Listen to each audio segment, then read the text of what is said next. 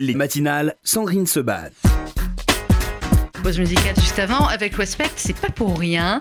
Euh, on va parler de, euh, d'un très très intéressant documentaire, euh, documentaire MeToo euh, secoue la planète et la France aussi, documentaire réalisé par Anne Richard et Annette Lévy-Villard qui sont toutes les deux avec nous aujourd'hui. Annette Lévy-Villard, bonjour. Bonjour Sandrine. Ravie de vous retrouver, ma chère Annette. Je suis interviewée. Vous êtes interviewée, c'est bien, ça l'autre change. Vous êtes de l'autre côté. Alors c'est vraiment de côté, en plus qu'on a les plaques de plexiglas en studio. Si vous nous regardez sur radio rcj.info, voilà, on de, des deux côtés euh, ding ding.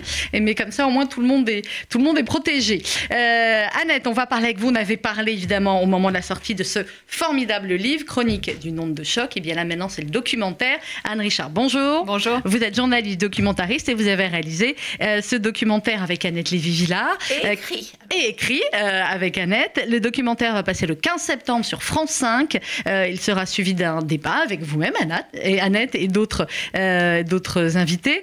Euh, D'abord, Annette, est-ce que au moment où vous avez écrit ce livre, Chronique du nombre de chocs, qui était paru aux éditions de l'Observatoire, est-ce que vous aviez l'idée déjà d'en faire aussi un documentaire, ou l'idée est venue d'Anne ou de, de- de quelqu'un d'autre finalement? Alors, absolument pas. J'ai écrit ce livre sur, un coup de colère, après avoir lu la tribune de Catherine Deneuve et quelques autres célébrités qui disaient Liberté d'importuner, nous les Françaises, on n'est pas comme les Américaines, euh, MeToo, ça nous intéresse pas. On est pour la liberté d'être dragué, euh, éventuellement. euh, Bon, mais vous aussi, vous êtes pour la liberté d'être dragué, c'est pas la question. Euh, totalement, mais justement. mais cette tribune disait on jette cette histoire de MeToo Mm. à la poubelle de l'histoire, quoi. Voilà. Et ça, ça m'a énervé. Donc j'écris ce livre très très rapidement, pas du tout euh, en ayant en tête de faire un documentaire. Là-dessus, Fabienne Servan-Schreiber l'a lu dans le train en partant en vacances, m'a appelé en disant c'est un documentaire. C'est la grande productrice Fabienne Servan-Schreiber. Et donc euh, j'ai dit bah euh, ouais, je sais pas, peut-être, voilà. Et puis elle euh, m'a paxé avec. euh, la Elle a bien fait. Je trouve que c'est un pax réussi. Qui était un pax totalement réussi parce que ça a incroyablement marché entre nous. C'est une autre génération parce que Anne à la quarantaine, elle est de la génération d'après. Mhm. Merci de trahir mon âge, Annette, c'est gentil. Oui, oui, bon, Oui. on doit avoir le même à peu près, mais Annette, quand on voit Annette, franchement, on a du mal à imaginer que, bref. Elle est enthousiaste, elle est la nouvelle génération de féministes non dogmatiques. Mhm. C'est-à-dire, c'est pas du tout des féministes qu'on entend gueuler partout, à ballon blanc, etc. C'est la génération qui dit euh, les choses ont bougé, mais elles peuvent encore bouger. Il faut donner encore un petit coup pour bouger un Mhm. peu plus. Euh, je vais faire la, la pub d'Anne. Elle a fait un, un film avant, avant de me paxer avec Mhm. euh, Anne Richard. J'ai regardé ce qu'elle avait fait. Elle a fait un, un documentaire que moi je trouve extraordinaire qui s'appelle Mère sans toi, c'est ça, c'est sur les mères SDF, qui est très très beau.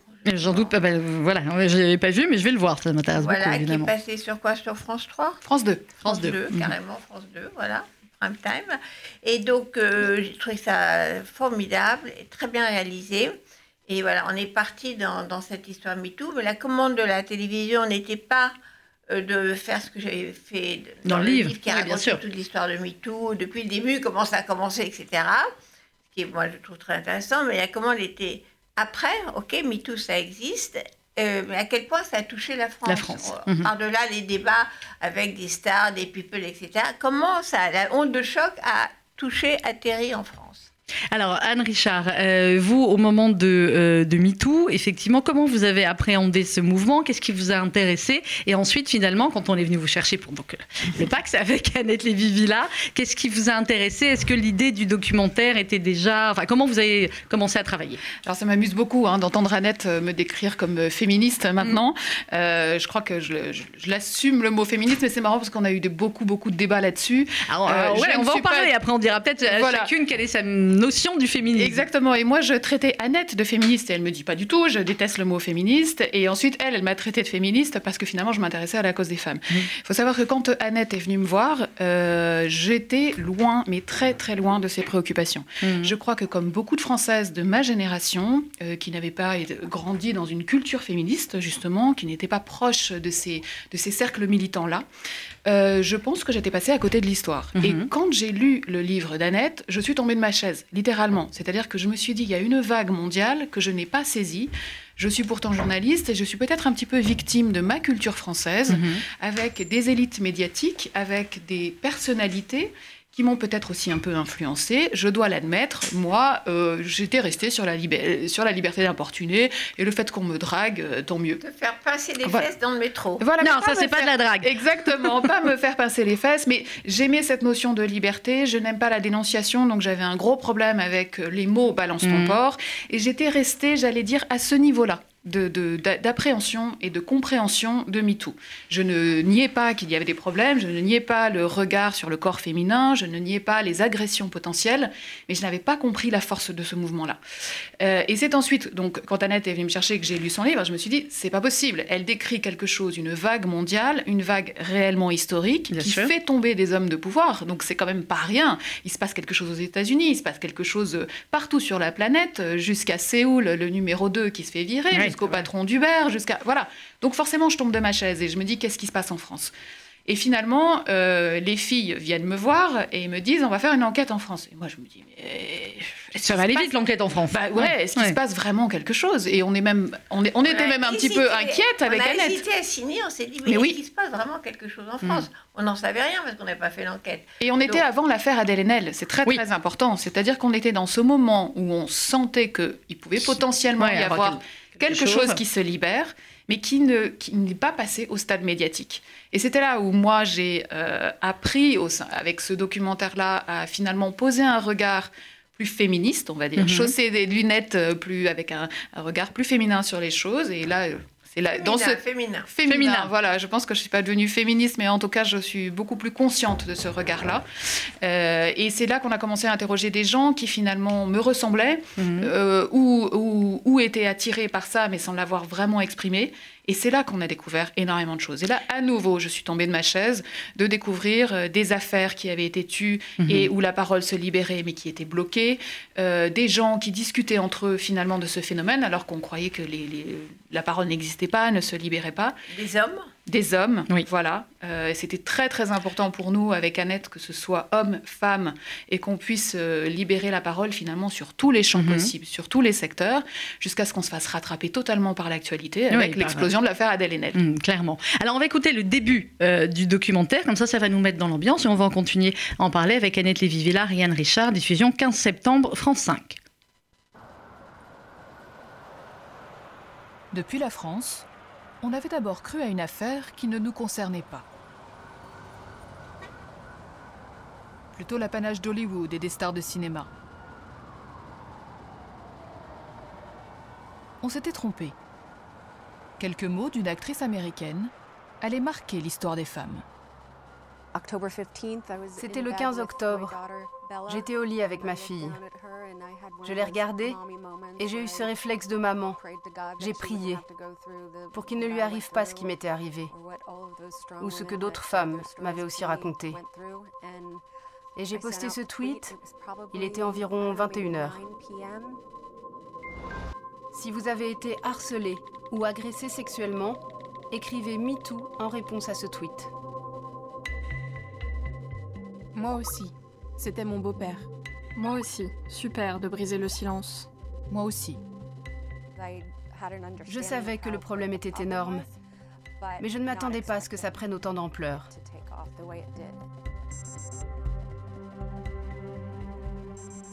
Sept heures plus tard, il y avait 35 000 réponses.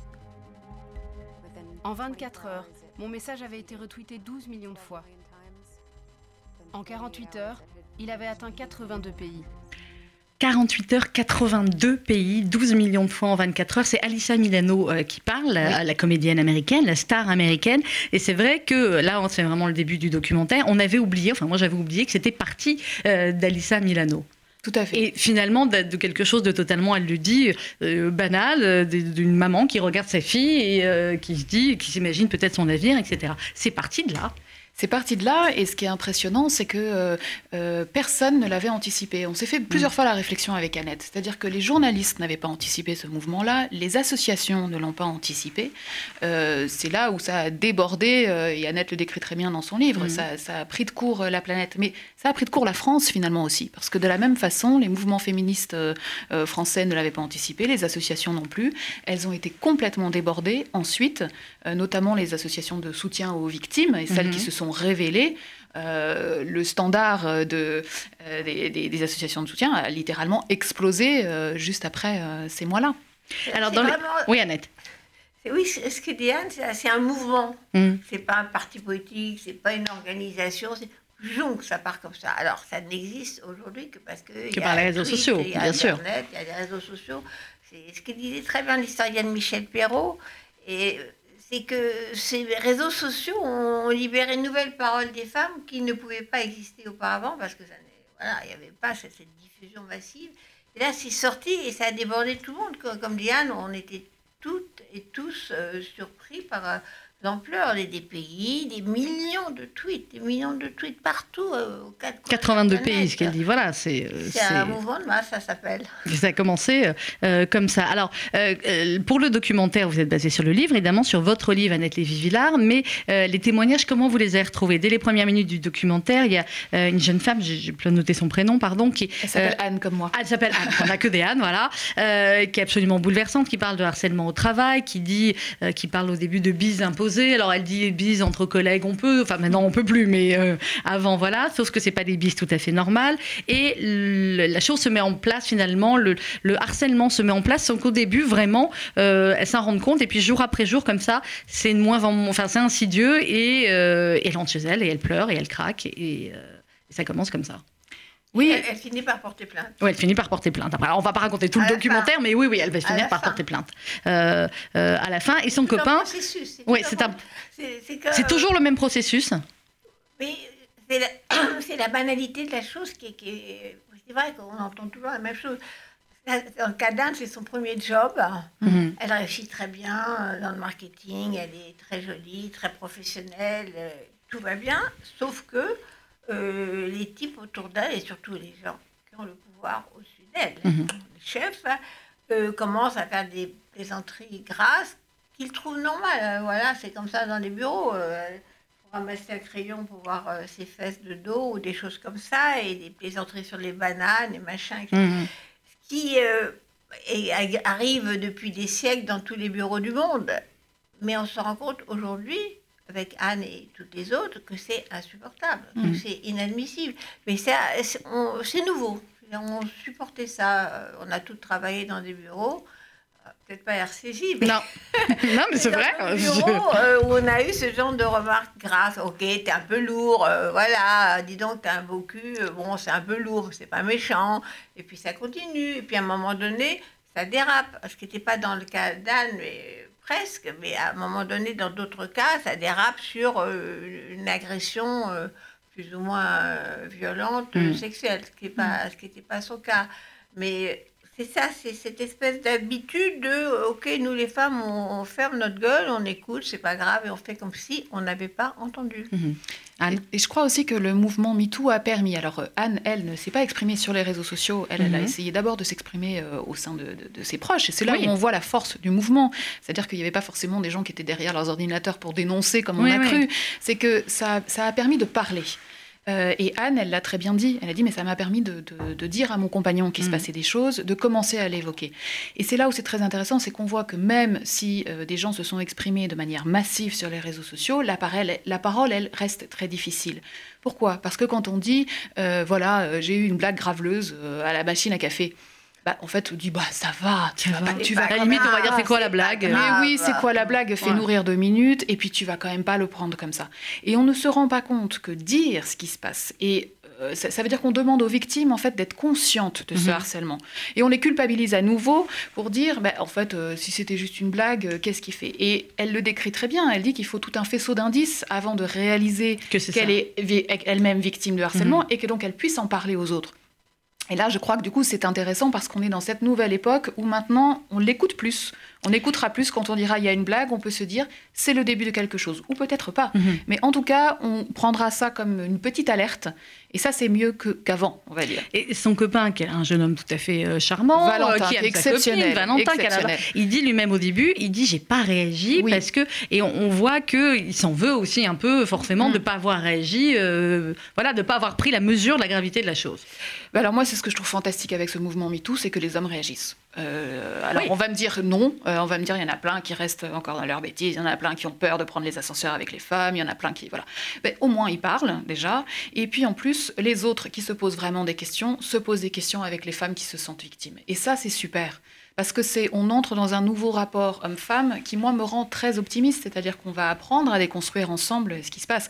Et Valentin, je le trouve absolument euh, euh, émouvant de sincérité, parce que c'est pas souvent qu'on entend des hommes dire moi j'ai rien vu, j'ai Oui, pas voulu vu, voir, pas rendu compte. et puis qui réagit avec euh, un code masculin. euh, après tout, euh, je, je vais le voir, je vois le type, je me dis ça va. oui, et puis il dit lui-même peut-être que j'ai agi comme ça moi aussi ou voilà pas de manière aussi grave, mais peut-être que j'ai agi comme ça aussi avec d'autres femmes au travail et voilà. Bah, je pense que oui, tous les hommes et les femmes se sont mis à, à- à s'engager dans ce mouvement d'introspection en se disant si ça se trouve, moi aussi j'ai fait des, des blagues graveleuses et je m'en suis pas rendu compte et je me suis pas rendu compte de ces conséquences-là. Et ce qui est génial avec Valentin, c'est qu'il donne l'exemple aux autres. Il dit Mhm. mais c'est normal de ne pas se rendre compte et ensuite Et c'est pas culpabilisant. de- voilà. Et faut- Annette Oui, parce que les blagues lourdes, ok, d'accord, mais on voit quand même que ça glisse très vite Mm. euh, sur euh, l'agression physique. C'est-à-dire Mhm. de- du côté Le basculement, verbal, ouais. ok, on passe du côté verbal à quelque chose de plus concret. À un moment donné, pas toujours, mais souvent. Souvent. Après, c'est des photos, c'est des SMS, euh, c'est des ceci, euh, à prendre un verre, etc. Et, et en général, et presque toujours, il y a la question du pouvoir. C'est-à-dire, c'est le Mhm. chef. C'est ce que j'allais vous poser comme question. C'est le chef, euh, le chef su- au-dessus, au-dessus, au-dessus, qui se permet euh, à la jeune recrue, premier job, de la draguer. Et comme c'est son chef, elle n'est pas armée, elle ne sait pas quoi faire. Il y en a qui cèdent, il y en a qui ne cèdent pas. Il y a plein de témoignages qu'on qu'on a. De, de- ça devient une vraie agression, euh, ce qui est le cas de, de l'histoire de, de Saint-Nazaire. On passe, on passe de la drague à de l'agression sexuelle. Pas toujours, mais il y a une logique euh, là-dedans. Et il y a la même sidération des femmes, c'est mon patron, c'est mon chef ou c'est mon camarade politique. Mmh. euh, c'est Ça peut être un ami, euh, voilà, c'est ouais. le leader politique et qu'est-ce que je fais Est-ce que c'est plus finalement dans certains milieux, vous qui avez enquêté avec le livre, et avec le documentaire, ou est-ce que euh, ça touche tous les milieux, tous les, euh, tous les types de, de, euh, d'entreprises? C'est ça qui est intéressant, c'est que ça touche absolument tous les milieux. Mm. Et encore une fois, là où il y a la question du pouvoir, que ce soit au parti des, des écologistes, euh, quand, quand on a vu avec l'affaire Baupin, que ce soit dans une municipalité, comme nous on a interrogé Saint-Nazaire qui Mhm. ont vécu ça à l'intérieur de leur parti socialiste, euh, que ce soit dans, dans une entreprise ou dans une petite boîte comme le cas d'Anne dont, dont on vient de parler, petite boîte, euh, voilà, euh, c'est pas une grande entreprise, ça traverse absolument euh, toutes les classes sociales et encore une fois, parce là où il y a des, des hommes qui sont en position de faire pression sur les femmes pour qu'elles acceptent soit de qu'on parle de, de leur apparence physique, qu'on fasse des remarques graveleuses, ou plus tard qu'on passe à l'acte. Ben, C'est absolument toutes les classes sociales. Mais ça, nous, on ne savait pas quand on, on s'est lancé dans- avez lancé dans l'enquête. cette aventure, euh, on, était, on avait vu quelques petits indices.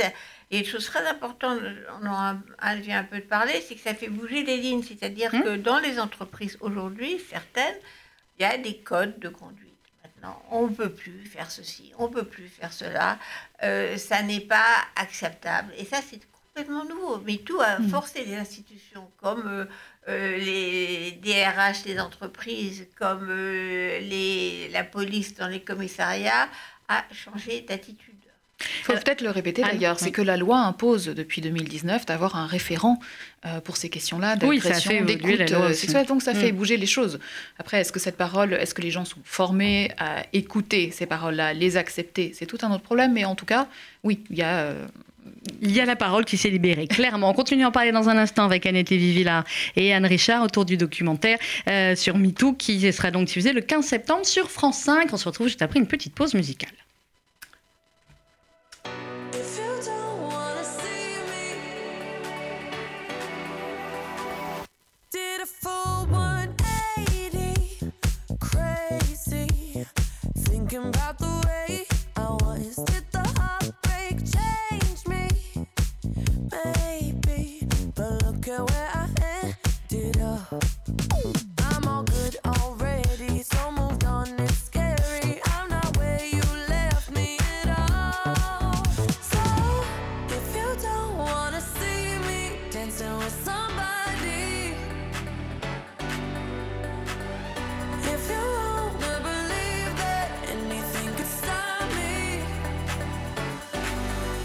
show up.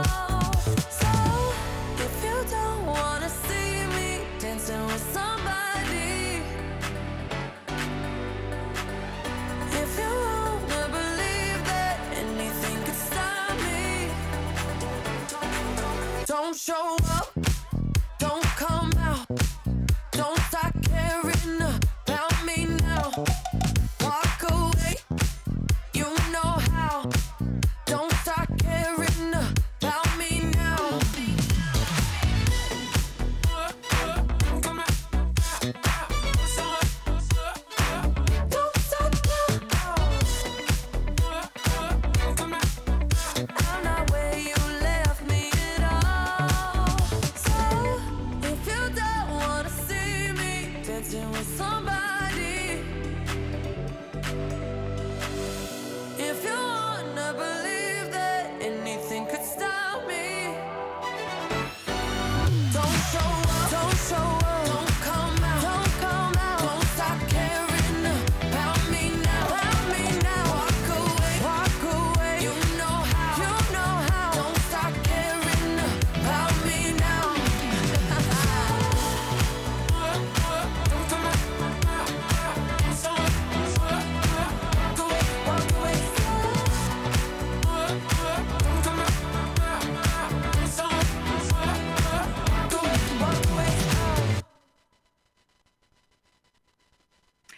Doualipa, un instant sur RCG, 11h30 minutes. On parle du documentaire MeToo réalisé par euh, Anne Richard et Annette Lévy-Villard à partir du livre d'Annette Lévy-Villard, euh, Chronique du nombre de chocs. C'était paru aux éditions de l'Observatoire et le doc est diffusé le 15 septembre sur euh, France 5. alors c'est vrai, on disait tout à l'heure, au début effectivement il y a des témoignages. Et ce qui est intéressant aussi, c'est que vous avez interrogé. alors on va peut-être rappeler ce qu'on a appelé l'affaire entre guillemets Sandra Muller, qui était autre chose, et vous interrogez aussi eh bien, celui que Sandra Muller avait euh, accusé. Alors, qui veut me rappeler en deux, trois mots, effectivement, l'histoire et me dire finalement euh, pourquoi vous avez eu euh, envie aussi de lui donner la parole?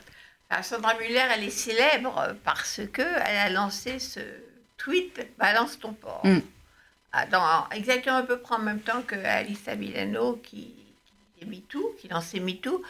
Sandra qui habitait à New York donc en première ligne sur l'affaire euh, Weinstein, a suivi toutes ces histoires euh, de Hollywood, parce qu'elle travaille dans l'audiovisuel, elle a une lettre de, l'audiovisuel, c'est son métier, elle suit l'audiovisuel.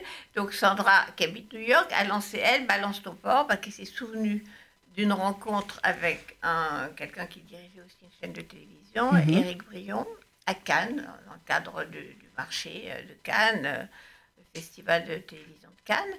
Et au cours du d'un drink, euh, comme on a toujours dans les festivals à Cannes, on finit toujours complètement euh, beurré à boire euh, des pots au soleil. Euh, L'Éric Brion lui a dit, écoute, a proposé de Anita de Bossin, euh, c'est mon type, machin. Termes exacts, un peu vulgaire, là, je vais te baiser, je vais te faire jouir, enfin bon, un truc comme ça. Là, c'était il y a quelques temps, et dans la, dans, avec cette histoire d'affaire Weinstein, Sandra Muller s'est souvenue de cette scène qu'elle n'avait pas digérée d'ailleurs. Oui, bah, et, voilà, et elle a dit ok, faites comme moi, euh, balancez votre porc euh, qui se permet d'agresser une femme qui travaille. Elle était en train de travailler, elle faisait son boulot de couvrir l'audiovisuel à Cannes. Il dit bah, je vais te faire jouir, etc. Devant tout le monde. Hein. Bon, là-dessus, euh, elle ne balance pas son porc. Elle dit balance elle balance pas elle décrit la scène sans mettre le nom d'Éric Briand. Dans une deuxième étape, elle met son nom. C'est là où les problèmes commencent. C'est là où, oui. Voilà. Mm.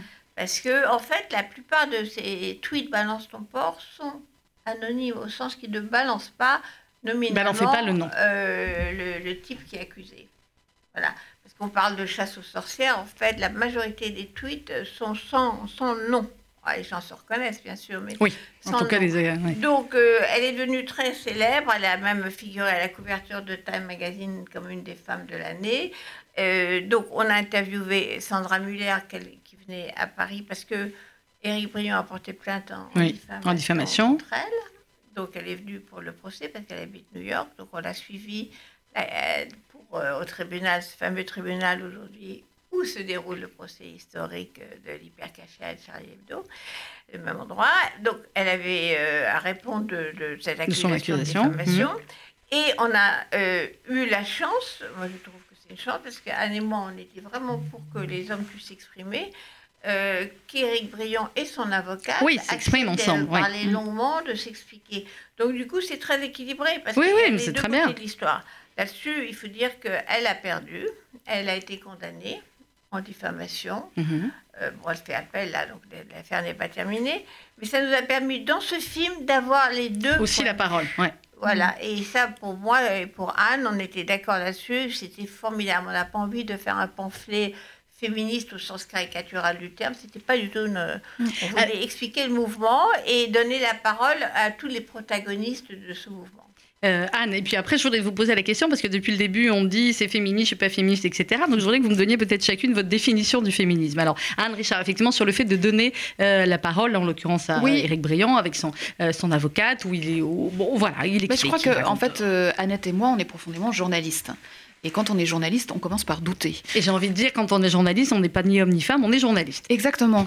Euh, donc euh, on se pose, on, est d'accord. On se pose des questions. On n'a pas du tout fait un documentaire militant. On était là pour se poser des questions sur comment ça se passe et pourquoi ça s'est passé en France.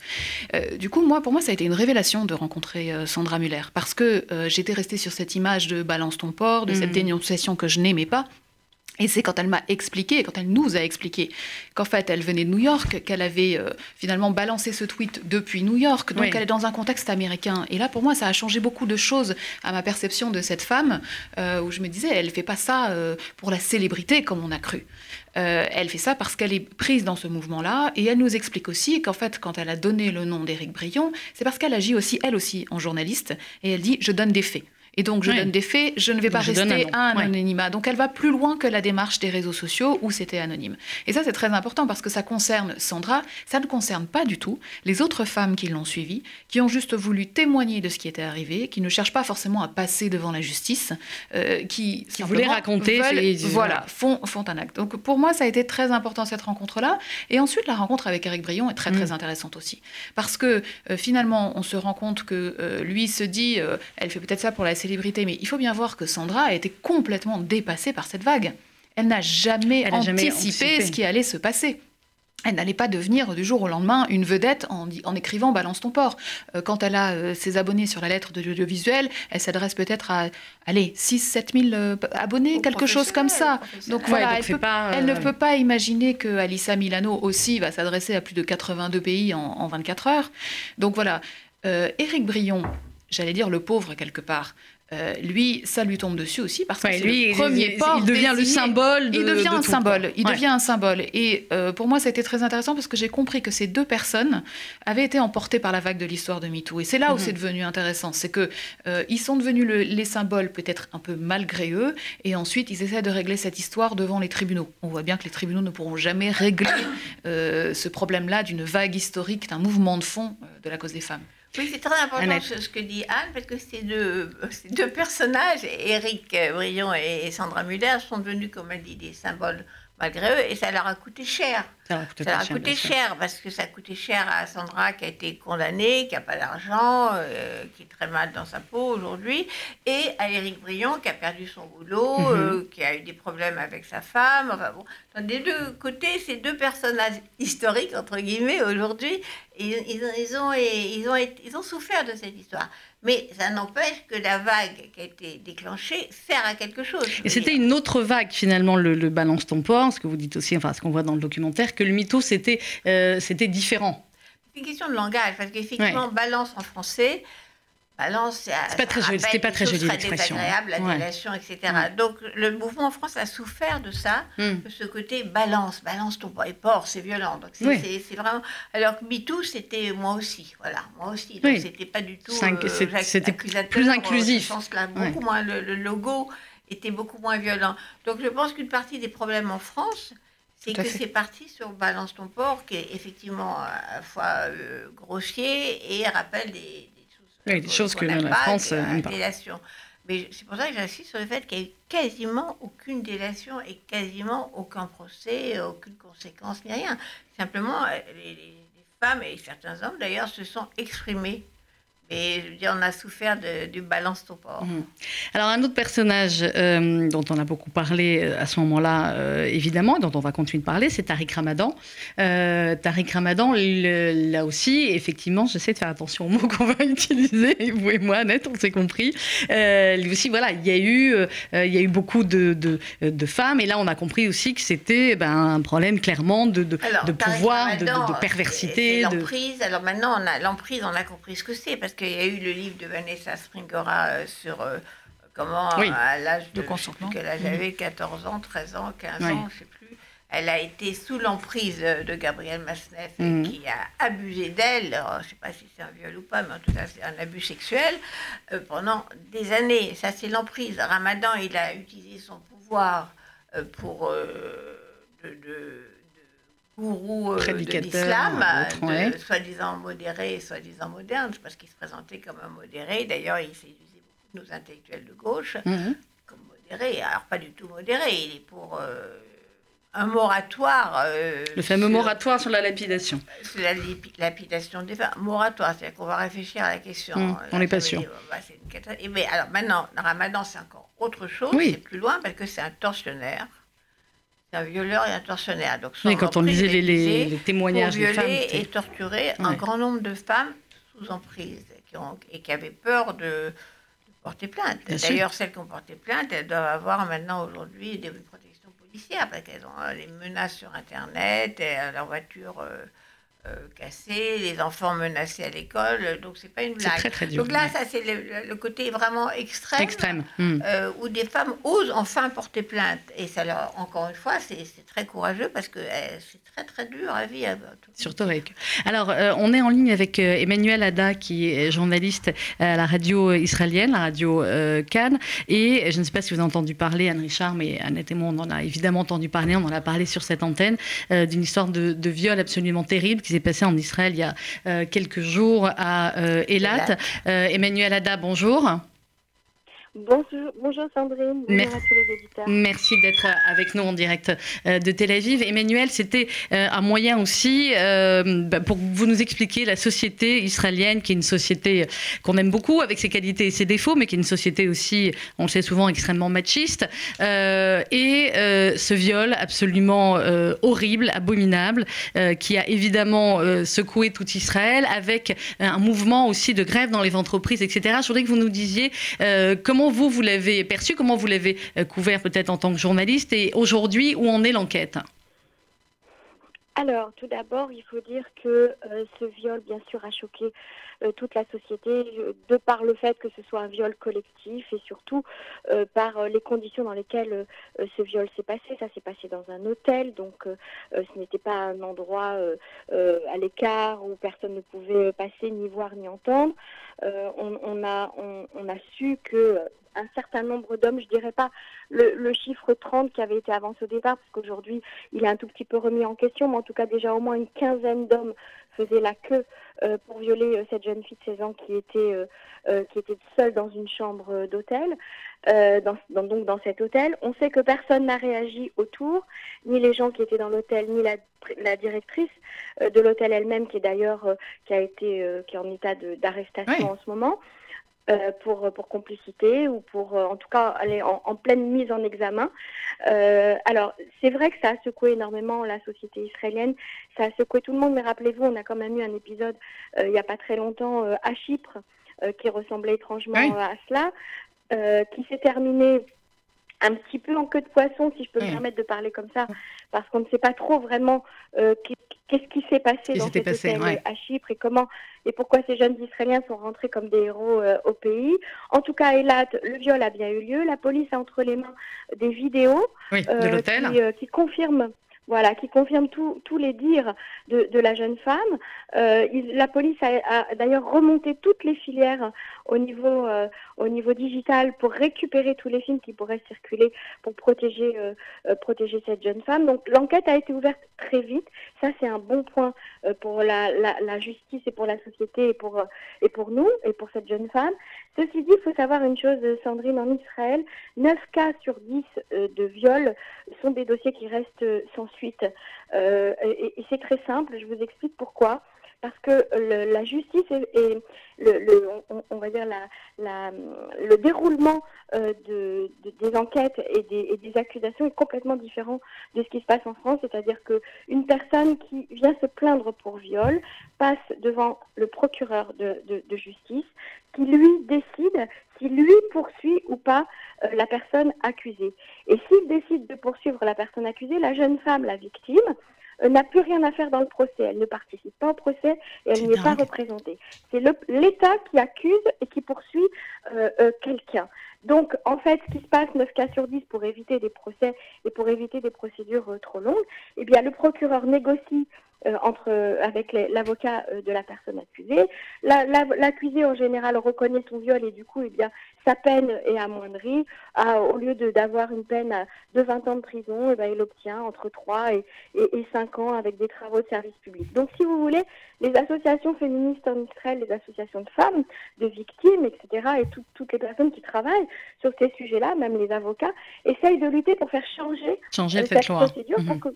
voilà, changer cette loi, cette procédure pour que les victimes puissent s'exprimer, témoigner euh, euh, et être présentes, en tout cas être représentées et qu'on leur euh, de leur procès. Je vais interrompre une seconde, Emmanuel, et qu'on leur reconnaisse aussi le statut de victime, parce que c'est ça aussi qui est très important et qui est montré aussi dans le documentaire et dans le livre, c'est ça Tout à fait. Tout à fait. Alors, comme vous le disiez si bien, euh, Sandrine, nous sommes effectivement dans une société euh, très euh, machiste. on, s'aperçoit aujourd'hui, même dans les milieux religieux, que les rabbins, qui sont des hommes, abusent souvent de leur autorité sur les femmes, puisque encore hier, il y a eu un rabbin très connu interpellé pour attouchement sexuel sur, sur une femme. Donc, effectivement, il y a un problème et de société, et de mentalité, et d'éducation. Euh, et, alors juste pour, pour ajouter euh, sur un petit peu le profil des, de ces hommes qui ont violé cette jeune femme, on, ne les connaît pas tous encore. Hmm. En tout cas, ceux qui ont été arrêtés sont des hommes entre, 25, entre 16 et 25 ans. 25 euh, ans, c'est déjà un adulte, c'est après l'armée. on ne parle pas d'adolescent, on parle d'un homme qui est peut-être marié avec des enfants, qui a peut-être une, une, sœur ou une fille. Et, et donc, ça pose un vrai problème de conscience euh, dans la société israélienne et j'espère, j'espère et nous souhaitons tous de tout notre cœur que les choses euh, bougent à ce niveau-là et qu'au niveau de l'éducation, dans les écoles, dans les yeshivot, à l'armée même, eh bien, on aborde ces sujets euh, sans tabou.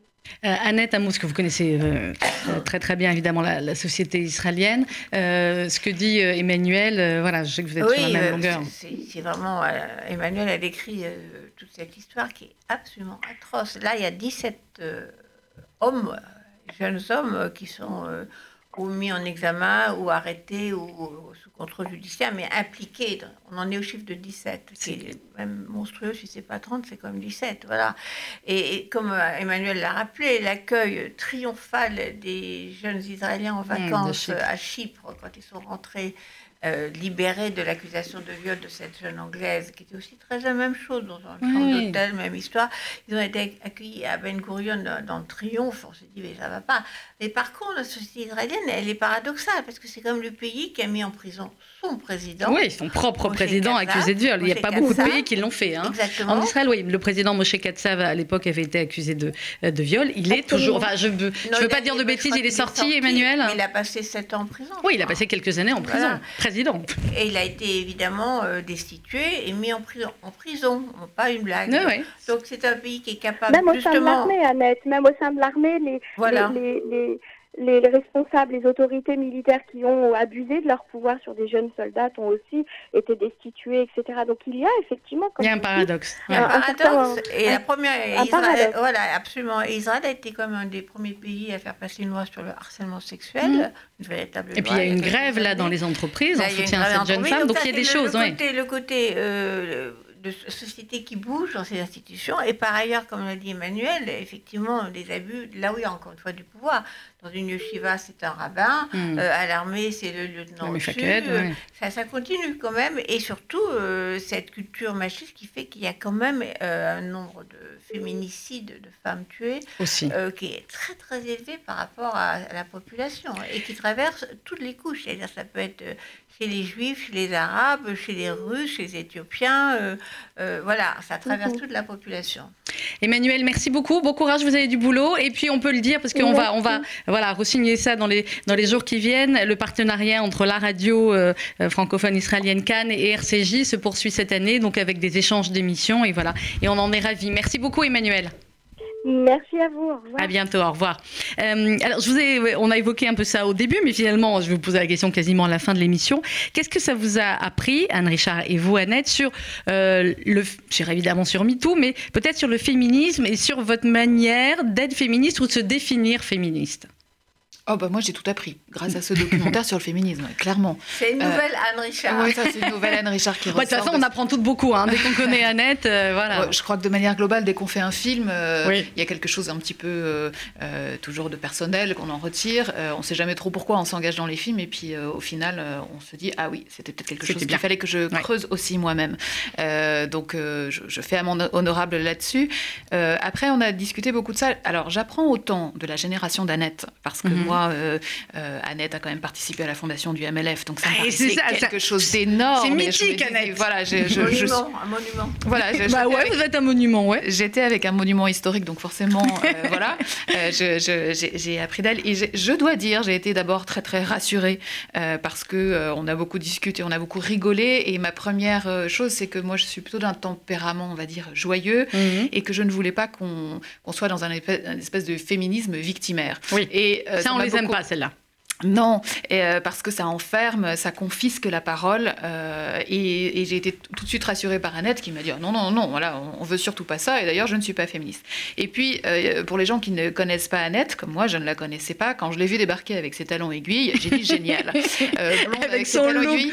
Voilà, parce qu'après on en a beaucoup parlé et que même je me suis rendu compte que le talon aiguille que moi je prenais plutôt pour un, symbole, voilà, d'oppression, de, regard. Mais non, regardez, voilà, Annette et moi. Finalement, pouvait être un symbole d'émancipation et d'affirmation de, de, soi. Donc, euh, euh, moi, j'en suis là, à ce, à ce stade du féminisme-là, que, que j'apprends grâce, euh, j'allais dire, aux historiques, mmh. dont fait partie Annette. Et j'apprends aussi beaucoup grâce à la jeune génération. Parce que la jeune génération est incroyable. Elle a pris pour fait et cause le, voilà, le mouvement MeToo tel qu'il est. Et elle cherche sans cesse. Et quand on a, à la fin, malheureusement, on n'a pas eu beaucoup, beaucoup de temps pour mettre toutes ces, tout ce que les lycéens euh, avaient appris. Euh, mais finalement, moi, quand je les entends nous parler d'égalité de droits, euh, ils disent, mais finalement, le féminisme, c'est pas une question d'homme ou de femme, mais c'est avant tout une question d'égalité dans les faits. Mais moi, je ne fais que de les suivre. Et je me dis, si je veux bien être féministe. Le documentaire est court, hein, il fait 1h12, 1h15, mais effectivement, voilà. Mais tant mieux, enfin, on, on, on, nous a déjà demandé hein, s'il y avait une suite. Et eh ben, moi, j'ai dit qu'il y aurait une suite, mais sur les hommes. Parce que je pense que c'est quelque chose sur le féminisme avec des hommes. Oui, ça c'est clair. Ça. ça peut parfois être ceux qui en parlent le mieux, parfois. Annette Lévy-Villard, voilà, c'est pour vous le mot de la fin, donc par celle qui, ah, était, qui a fait partie de la création du MLF, mais qui ne se définit pas comme féministe. Bon, d'abord, effectivement, comme, l'a dit Anne, les féministes, ça, pour moi, ça, c'était vraiment prohibé, tellement ça me gonflait, surtout les nouvelles féministes. Ouais, euh, chasse à l'homme blanc, tout ça, c'est vraiment, vraiment pas mon truc. Et ça n'a jamais été notre truc, d'ailleurs. Euh, nous autres, le groupe de féministes qui a survécu au MLF, on s'appelait plus féministes et on disait, bon, voilà. Mais on pensait qu'on avait quand même beaucoup avancé, et on avait beaucoup avancé, ça c'est mhm. vrai. ce que j'ai découvert, moi, d'abord en faisant le livre, et surtout en faisant ce tour de France euh, avec Anne, c'est qu'en en fait, il y avait vraiment encore du boulot. Ah oui, je pensais que bon, on avait la loi sur l'avortement, les lois sur l'égalité, tout ça. La mhm. société a quand même acté le fait que les, la parité, les femmes, les hommes et tout ça, c'est acté. Maintenant, j'ai découvert qu'il y a cette zone grise des relations érotique, sexuelle, euh, romantique, je ne sais pas, et, surtout dans le travail, des femmes et des hommes, que c'est pas réglé, il y a encore du boulot, quoi. Et ça, j'avais sous-estimé, je dois mm. dire. je pensais que c'était vraiment, on avait bien avancé. Et là, le cas, dont, je vais dire juste un mot, encore une minute, qui, mm. qui, nous a beaucoup secoué, qui est le cas de cette jeune femme qui se préparait à rentrer à Saint-Cyr pour mm. être officier de l'armée française, euh, Léa, qui euh, s'est révoltée sur la façon dont, les filles étaient traitées euh, dans la future armée française, oui. qu'elles étaient en classe préparatoire, elles étaient allées intégrer, et comment elles étaient massacrées pour les forcer à renoncer. renoncer Et dans sa promo, elles ont toutes reçues au concours de Saint-Cyr, elles ont toutes renoncé à y aller. pour moi, ça c'est vraiment un, échec. il faut dire que les choses ne sont pas gagnées du tout. Bon, bah, il y a du combat, c'est bien, on va le faire ensemble. Merci beaucoup Anne Richard, merci, beaucoup Annette euh, Lévy-Villard. Le documentaire euh, sur MeToo réalisé par vous deux passe donc le 15 septembre sur France 5. Il n'y a rien de mieux sur les autres chaînes ce soir-là. C'est 20h50 c'est 20h50. 20h50, suivi euh, d'un débat. Donc, mais on le rappellera le jour même pour que nos auditeurs n'oublient pas. Merci Annette, et puis on vous retrouve tout au long de l'année sur RCJ. Hein. Quel bonheur. Merci. Dans quelques instants, vous allez retrouver le journal présenté par euh, Marika Mathieu, avec évidemment, comme tous les jours à 8h et à 12h euh, sur RCJ, les directs du Palais de Justice de Paris nos journalistes Églantine Delalleux et Laurence Goldman. Bonne journée, à demain 11h.